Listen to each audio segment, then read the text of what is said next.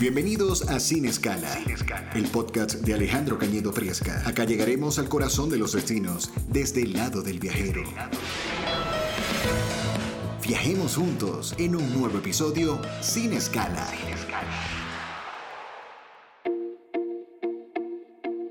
Hola, buenos días, tardes, noches, porque seguramente lo están oyendo de noche, descansando o haciendo ejercicio. Así me lo han comentado algunos radioescuchas de Sin Escala. Bienvenidos al programa de viajes. Soy Alejandro Cañedo Priesca y vamos a viajar por el mundo. Porque como siempre lo digo acá, descansar no significa no hacer nada. Descansar es cambiar de actividad. Por eso viajemos por el mundo. Y hoy estoy muy contento porque eh, me acompaña mi mamá, la señora Pepa Priesca Mastreta, que fue la que también me enseñó a viajar, me enseñó a vender viajes. Y ella es especialista porque también fue agente de viajes de tiempo completo y ha hecho un viaje varias veces y por eso es especialista a un lugar entrañable para ella, que es una nación en la que creo que quiso estar más tiempo que en la donde vive, pero que la vida le ha permitido ir muchas veces, que es España.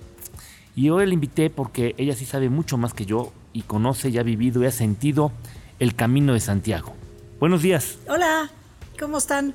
Buenos días, como dice él, si lo oye en la noche, pues buenas noches. Aquí estamos en un día esplendoroso, en un lugar maravilloso, con una piscina o alberca que dan ganas de meterse. ¿eh? Estamos en Casona de los Sapos, es un hotel que está ubicado en el centro histórico de Puebla, es ya casi la sede permanente de Sin Escala.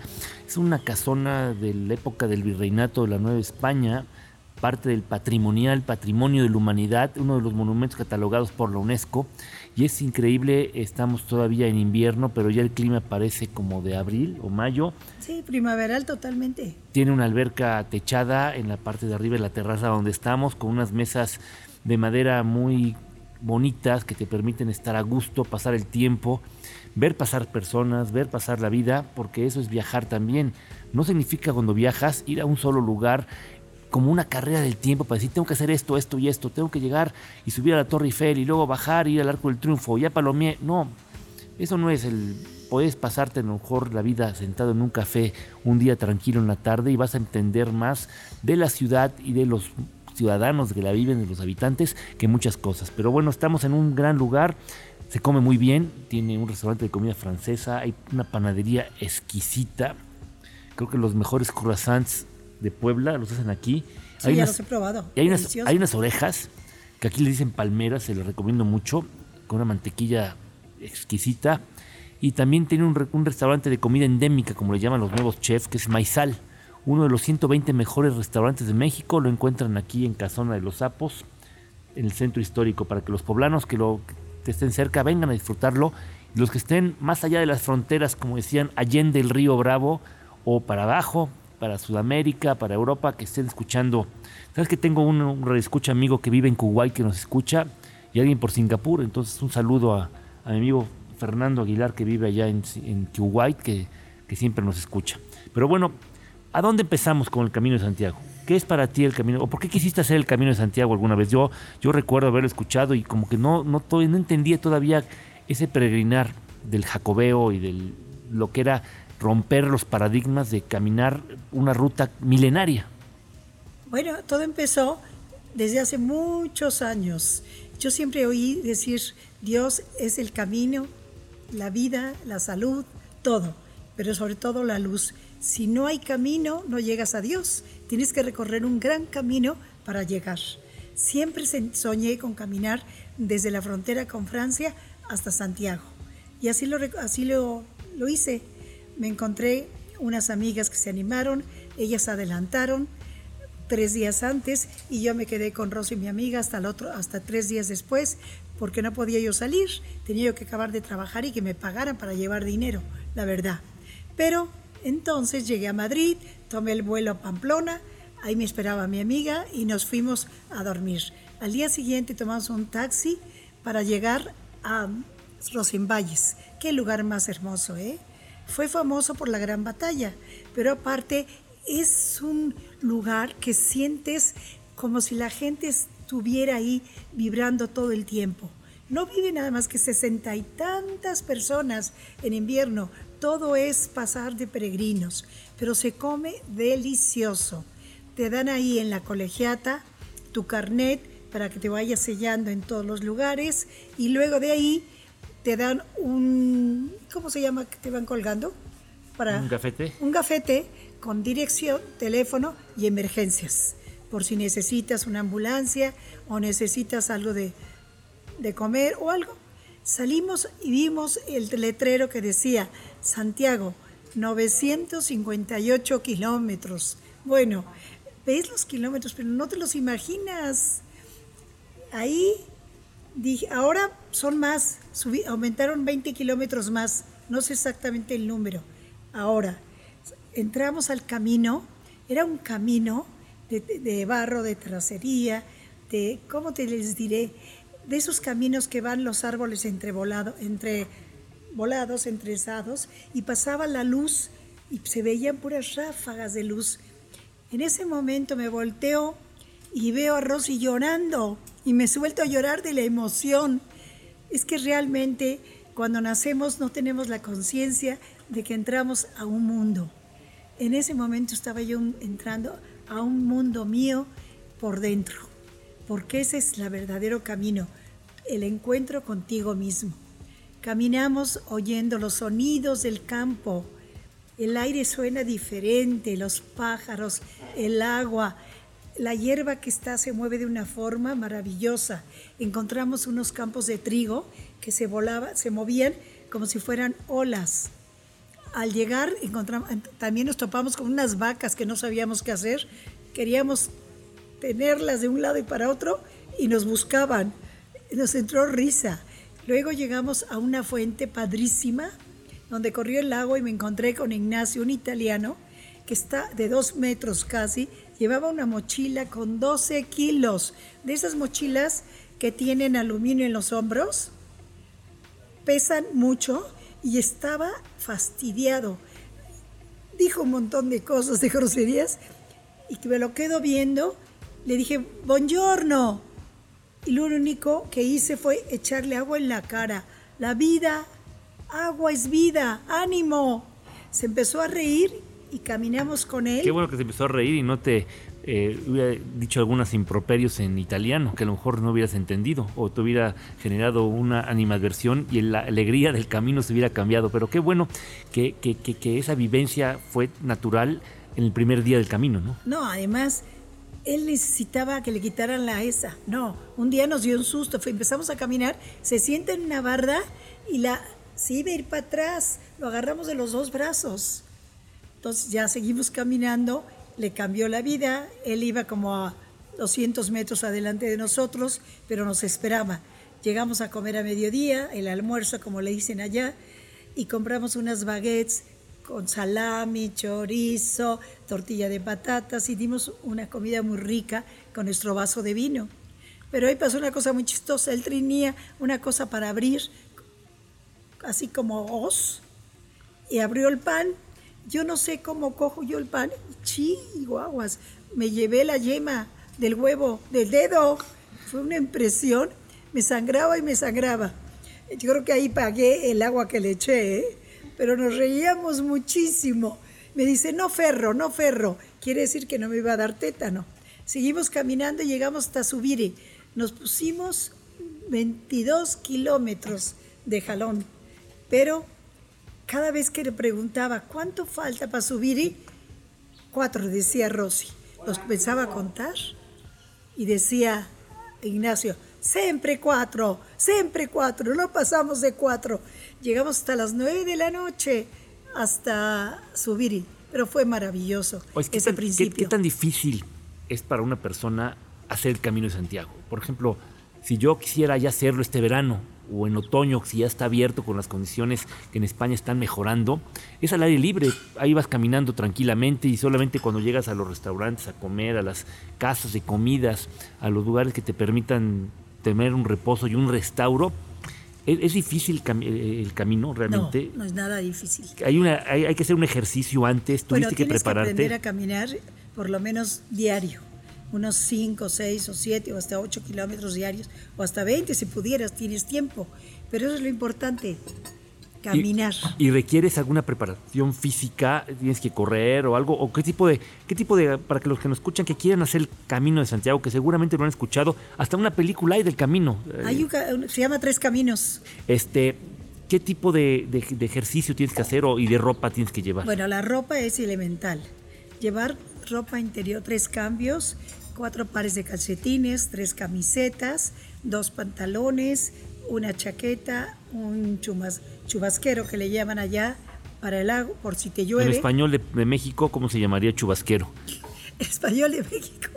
Perdón, es que yo lo compré allá. El chubasquero famoso es el impermeable. El impermeable, ok. Pero ese realmente es un chubasquero por si cae.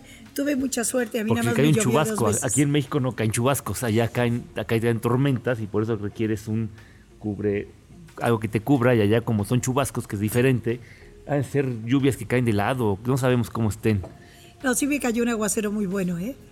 Pero eso es lo secundario, disfrutar hasta el agua. Sí, es parte, es parte de la esencia. Entonces, no, no requieres ninguna preparación. ¿Cuál es la mejor, así específica como atleta? Es como que tengas una buena salud, tengas la costumbre de caminar y a lo mejor prepararte. ¿Cuánto tiempo antes? Yo caminé un año antes casi. Ahora, tú hiciste la ruta completa. La ruta. Valles, eh, Santiago, que son más de 900 kilómetros. Pero he leído que puede ser, para que te den la famosa Compostela, que es el certificado que te permite decir que sí lo hiciste, son 120 kilómetros. 100. 100 kilómetros. 100 kilómetros te tienen que dar para que te den la Compostela. Ahí no puedes cambiar. Yo realmente dos veces tomé un autobús porque empezó a llover muy fuerte y ya nos dijeron que estaba el camino con mucho barro. Entonces ya nos adelantamos a Burgos pero puedes tú haber hecho con que hagas 100 kilómetros ya automáticamente sin tomar ningún taxi, nada. Nada, nada, Te van apoyando. Ahora, también hay compañías de viajes, las agencias de viajes, como aquí en Puebla, Viajes HR, ofrece los servicios de que te van dando el alojamiento, porque tú puedes ir sin alojamiento y el que te va tocando, ¿no? Y el otro puede ser la opción que tú puedas ir considerando de una manera distinta. Sí. Mira, nosotros íbamos con un libro en lo que te marca los paradores donde puedes este, llegar a dormir. Primero, los albergues, que es lo más importante. Y llegas sin reservación, porque las agencias de viajes también te venden esa opción, que tú puedas ir por tu cuenta, así como tú fuiste, y que vas encontrando lo que el alojamiento de acuerdo a las condiciones, o puedes ir llegando ya con programa que te puede hacer la agencia de viajes HR en, Puebla, que te da servicio a todo el país, y, te, y tú eh, te van llevando tu equipaje y te van ya reservando y normalmente lo hacen para los de 100 kilómetros, ¿no? No, yo, yo sinceramente sí reservaba con el libro, hablas, sales del, sales del pueblo, hablas por teléfono que vas a llegar a tales horas y reservas. Yo siempre me llevé la mochila en la espalda, nunca caminé sin la mochila. Hay gente, sí, taxistas, que te dicen, le llevo la mochila, le cobran 10 euros, 8 euros, 5 euros, según la distancia en que está. Si son varias mochilas, sale a dos euros por persona, pero yo es una seguridad la que te da la mochila. Es algo tan especial. Es como si llevaras tus recuerdos, tu familia, tus dolores, tus alegrías adentro. Es tuyo. Es parte de, de, llevar el equipaje, cargar el equipaje, ir soltándolo para ir encontrándose uno mismo, porque es lo que dicen que el camino no es nada más el lugar de destino, el camino es el viaje. Es un viaje maravilloso, como el de la vida la verdad. ¿No? Pero. ¿Cuál sería este. Eh, ¿Qué es lo que te deja fundamentalmente el camino? ¿Qué es lo que al final hace que tú lo repitieras cuatro veces más? Porque lo hiciste la primera vez y luego cuatro veces más lo repetiste. Y yo he escuchado de personas que lo han hecho a caballo, en bicicleta, caminando. Entonces, es, es algo que se vuelve como una situación de necesidad de seguir haciéndolo. Sí, se vuelve una, una ansia por dentro de volver a revivir tus recuerdos. Yo, por ejemplo, el primero lo hice con mis amigas, el segundo lo hice con Mariana, mi nieta, recorrimos muchos lugares, nos paramos en muchos pueblos, fue un encuentro con ella maravilloso, ahí sí nos agarró un buen aguacero, nos empapamos y la pasamos de maravilla. Entramos a una cafetería donde venden unas muñecas preciosas, hay una comida exquisita y entramos y con todo y el, impermeable, el chubasquero y nos dice el señor, Bueno, impermeable. Y nos dice el Señor, aquí no entran así de mojados.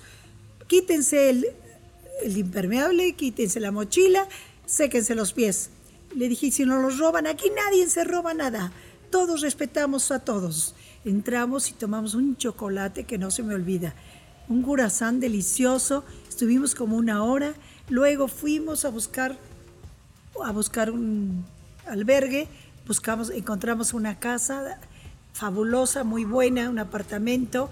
Nos lo rentó la señora. Nada más nos dijo que ahí no nos daba de desayunar, que teníamos que salir temprano a desayunar. Salimos a las siete y media de la mañana, llegamos a una cafetería y ahí fue un susto porque habían llegado tres holandeses en su bicicleta, habían aparcado perfecto las bicicletas que ordenados, se, se sentaron y en ese momento a uno le dio un infarto y murió. El señor sentado en la mesa quieto. Ya nos quedamos al otro lado, nos movieron, todo mundo un silencio y un respeto. Llegó la Guardia Civil, las ambulancias, tenían que llamar al consulado. Bueno, fue un empezar en ese día muy triste. ¿Y era mayor el señor? No, todos se veían como de 40 años. No, pues muy, muy, muy jóvenes. Es que todas las cosas, porque el camino es vivo. El camino es, cuando alguien sale de viaje, tiene que entender que puede pasar mucho. El viaje perfecto no existe. Porque si fuera perfecto te quedarías en tu casa a ver cómo los demás viajan. Un viaje tiene condiciones de que a veces puedes encontrar que esté cerrado algo, que no te den desayunar, o que pase una tragedia y que tú la veas y que tú la vives. Lo mejor que tienes que hacer en un viaje es como la vida, verlo de lo mejor punto de vista, ir acostumbrándote a las condiciones. Adaptarte. Adaptarte, porque tú no puedes frenar. Tú no podías evitar que ese eh, holandés te hubiera enfermado, hubiera pasado algo. Tú no puedes evitarlo. Entonces, esas son las características que hace que un viaje sea diferente. Y ahorita que estás hablando del, idioma, del chubasquero, del de para mí impermeable, recuerdo que un día fuimos a España en 2006 y que estando yo en la cafetería se me ocurrió pedir un té. Y dije, señorita, ¿me trae un té de manzanilla? Y, y, tú me dijiste, pide bien, no va a entender la señorita. Y en cierto llegó enojada y me dijo, a ver, ¿qué quiere usted? ¿Un té o una manzanilla? porque yo no sabía en ese momento, sí lo sabía, pero quise molestar al mesero para hacerme, a ver qué pasaba, una prueba de, la diferencia entre los idiomas. Un té en España normalmente es té negro, o te lo llevan té. Si quieres algo diferente, tienes que pedir una infusión. Tenía que haber pedido una infusión de manzanilla. Y cuando pides en un restaurante, normalmente las cafeterías ya venden alcohol desde temprano, te dan una manzanilla, es un, un jerez. Entonces recuerdo que decías, y cada vez que pedía yo, lo pedía en todos los restaurantes, me da un té de manzanilla, sabiendo que no iban a saber qué hacer, pero era una de las maneras de que uno se confunde. Es como decir chaqueta y chamarra, o algunas palabras que en España utilizan como piscina o alberca, como aseos o baños, y podemos ir platicando muchísimo de muchas cosas que nos hacen ver la diferencia que hay. Ahora, ¿tú qué recomendarías a la gente que quiera ir ahorita al Camino de Santiago? Primero, que se prepare a caminar, que cheque todo cómo está su salud. Después, que compre los mejores zapatos tenis que pueda tener, que camine con ellos, aunque sea se los lleve muy usados, y se organice con un grupo o con su familia. No vayan más de seis, no vayan diez. El chiste es que vayan en, grupos pequeños. Y uno puede ir separándose, ¿no? Ah, no, tú caminas a tu aire. Sí, y cuando fuiste todavía, no había WhatsApp, pero ahorita la recomendación es usar lo mínimo posible celulares, desconectarte realmente, hacer una desconexión digital que te permita encontrarte a ti mismo, ¿no? Claro, te recomiendan que los primeros 10 kilómetros no hables, sino que vayas ¿Cómo le hiciste? pues... ha de haber sido todo un, reto a la vida. Hablaba yo con Dios. Le decía, gracias Jesús por todo este paseo tan maravilloso. Y entonces me encontraba yo con las vacas. ¿Y hablabas con las vacas? Sí, claro. Les dije, buenos días. Me hacía mucha gracia porque las vacas se te quedaban mirando, no te trataban de decir nada. Lo único que no nos Nunca he visto que una vaca me trate de decir algo, ¿eh? Yo creo que sí. Además, también los caballos, eso sí nos dio un poco miedo porque estaban como alborotados, se levantaban, tuvimos que brincar una cerca. ¿Con Ahí quién? sí. ¿Ese fue con cuál de los viajes? ¿Con Rosy? El primero, ¿Con Mariana? el primero. El, el tercero, ¿con quién lo hiciste? Con los nietos. Con tres nietos. nietos. maravillosos que espero volver a hacer con los que falta. Fue fabuloso. Sí, porque ¿eh? tienes un pendiente por ahí, este, y no sería bueno que durante toda su vida uno de tus nietos se quedara con que lo dejaste ir- sin ir cuando los demás los llevaste, ¿no? No, por eso. Ya están apartados. Esperemos en Dios que acabe esto y se pueda uno ir. Ir otra vez. Porque en mayo es muy buen tiempo para ir. Junio, julio y agosto no se los recomiendo porque hace mucho calor. ¿Septiembre? Septiembre es el mejor mes, septiembre y octubre.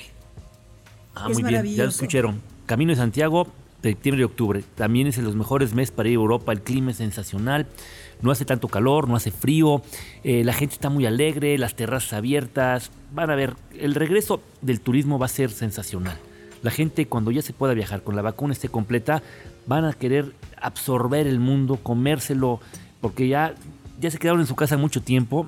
La gente no va a querer ya ma- ver más televisión y sino que lo que va a hacer va, va a comprar mejores libros para entender mejor el mundo y viajar más por todos lados. Entonces, esa es parte del- de, la vida. Entonces, ese- ¿y el cuarto con quién fue? El, no, espérate. El tercero fue con mis nietos, que fue maravilloso.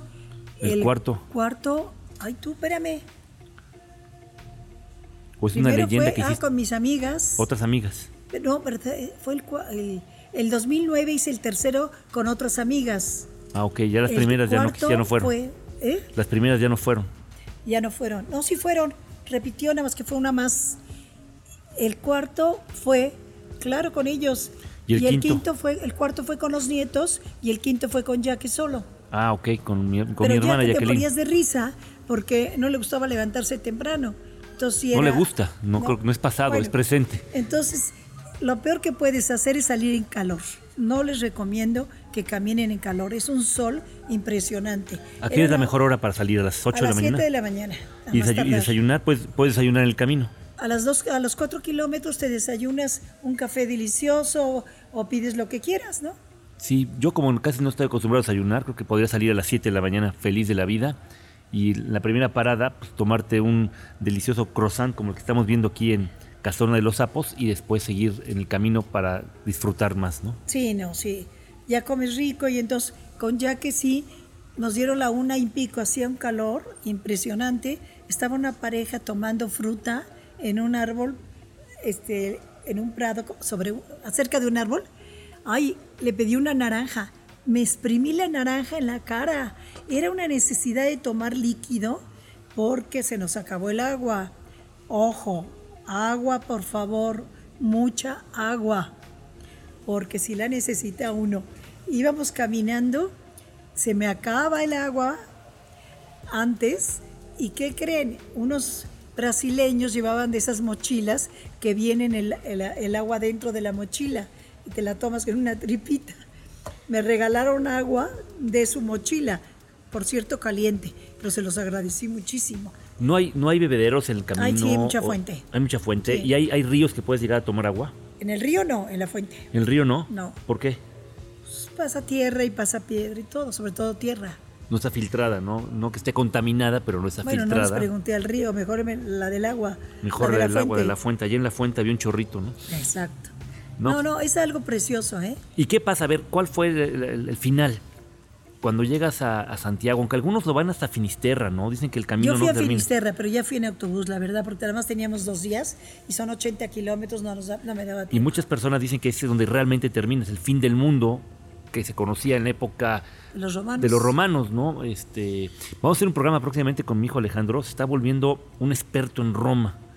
Conoce muchísimo de Roma, entonces próximamente van a escuchar ya no de museos, sino de Roma. Cómo hace dos mil años tenían caminos, carreteras y todo para llegar. Bueno, un ejemplo es el Camino de Santiago que te llegaba al fin del mundo. Hay calzadas. Hay calzadas romanas. Entonces, ¿qué, ¿cuál fue? Tú cuando el clímax es cuando llegas a Santiago.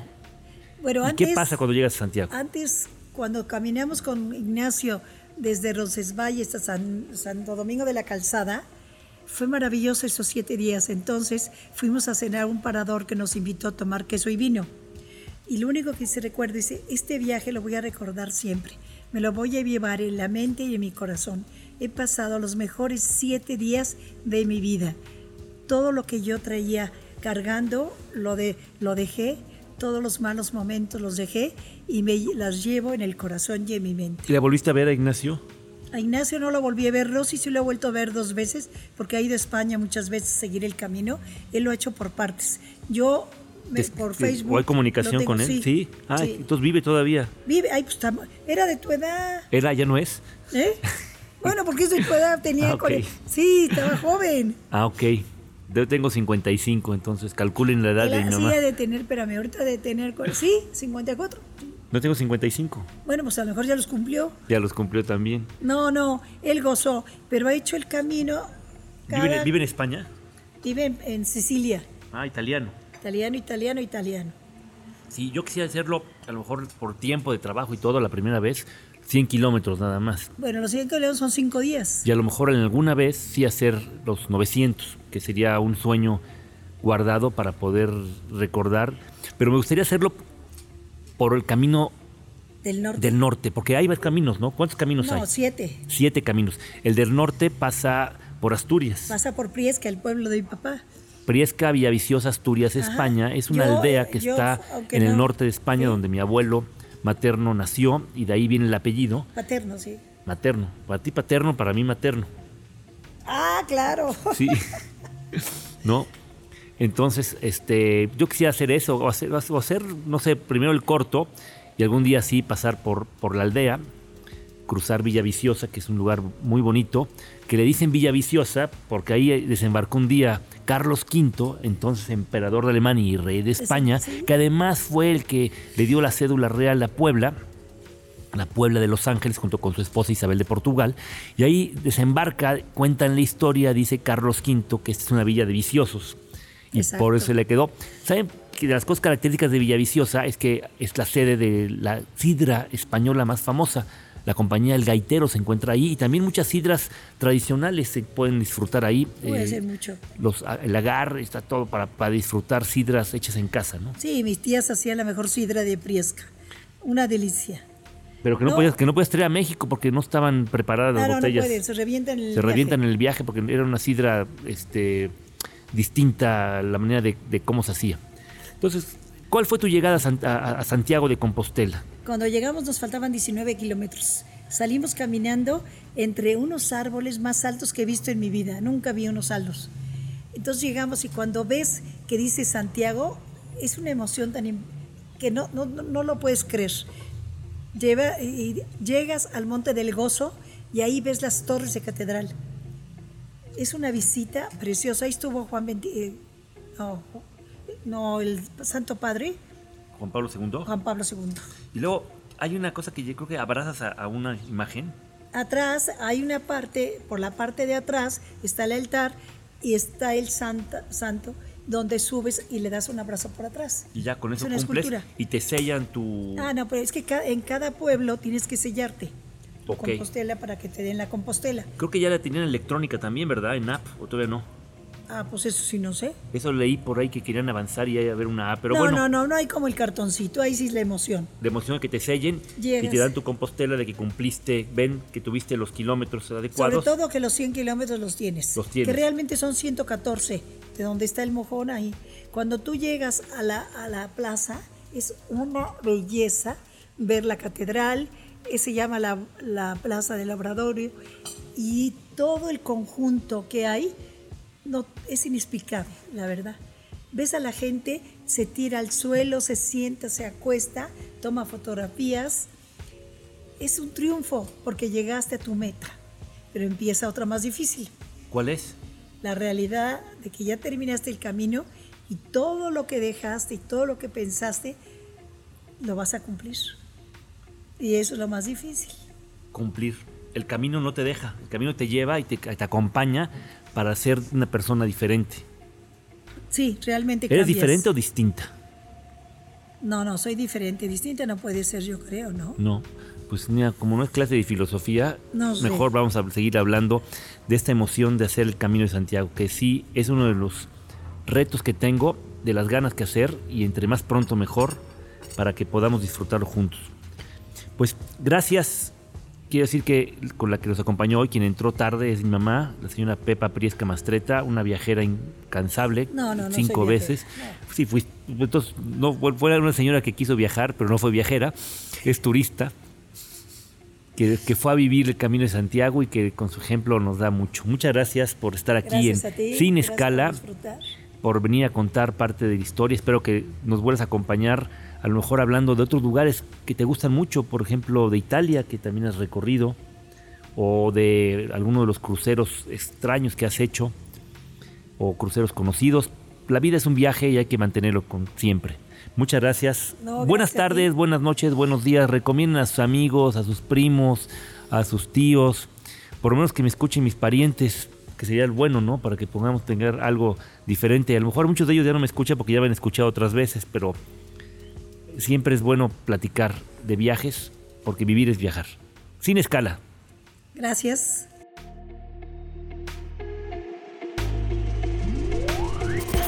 Y de esta manera finalizamos este viaje por el día de hoy.